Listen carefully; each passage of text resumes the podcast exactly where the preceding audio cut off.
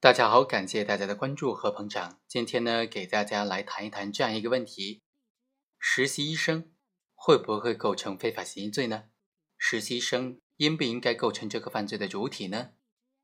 通过今天这个案例，和大家简单的来聊一下。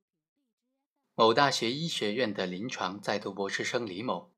从事医疗诊治行为，并且存在代替主治医生签名的这种情况。最后呢，非常不幸的是。某个病人在这个医生的组织之下死亡了，于是个别家属发现，原来他是实习生，于是啊，就要求追究这个实习医生的刑事责任。那么这个实习医生李某，他究竟构不构成犯罪呢？构不构成非法行医罪呢？所谓非法行医，是指没有取得医生职业资格的人进行医疗行为情节严重的行为，构成这个犯罪。将面临三年以下有期徒刑、拘役或者管制；严重的损害就诊人身体健康的，将判处三年以上十年以下有期徒刑；造成就诊人死亡的，将判处十年以上有期徒刑。根据非法行医相关司法解释的规定呢，没有取得或者以非法手段取得医生资格从事医疗活动的，就构成非法行医了。在最高人民法院。关于非法行医犯罪主体资格条件征询意见函当中，就明确的提出了，刑法当中规定的这个医生职业资格的人呢，应当是指按照执业医师法的规定取得执业医师资格，并且经过卫生行政部门来注册的这些医学的专业人员。所以啊，根据这些司法解释，我们可以发现。这个实习生的他的行为已经初步构成了非法行医行为。如果没有例外的情况的话，没有例外的法律规定的话，这个实习生就应当构成非法行医罪了。我们来看一下，首先，卫生部在《医学教育临床实践管理暂行规定》当中就明确规定，临床教学基地的设置必须符合教育行政卫生部门的这些有关规定。必须有足够数量的具有执业医师资格的临床带教教师。另外还规定，医学生在临床带教教师的监督指导之下，可以接触观察患者，询问患者的病史，检查患者的体征，查阅患者的有关资料，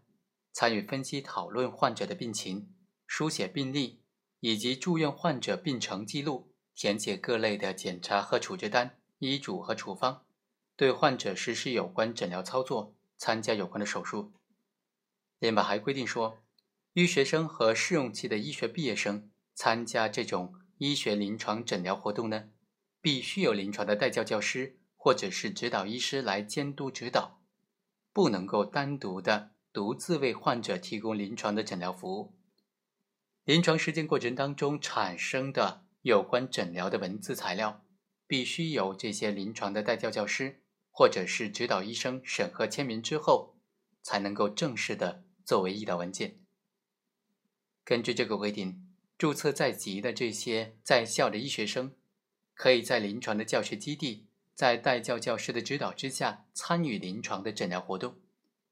虽然法律规定这样，但是呢，这个结论还不足以证明说这个医学生、这个实习医生在医生的指导之下进行临床工作。这种进行诊疗的行为，究竟是不是非法行医的犯罪行为呢？实习医生究竟是不是这些非法行医罪的主体呢？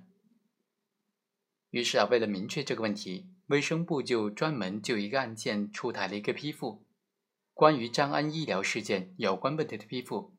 其中就规定说，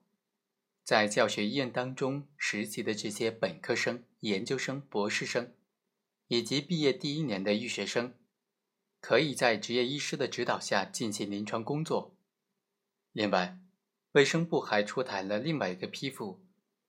关于正规医学专业学历毕业生试用期间的医疗活动是否属于非法行医的批复，其中就明确规定，取得省级以上教育行政主管部门认可的医学院的这些专业学历的毕业生，在医疗机构内试用的话，可以在上级医师的指导之下。从事相应的医疗活动，这种行为不属于非法行医。根据这两个批复啊，实习医学生在指导医生的这些指导之下从事相应的诊疗活动，那么他就不属于非法行医罪的行为主体了，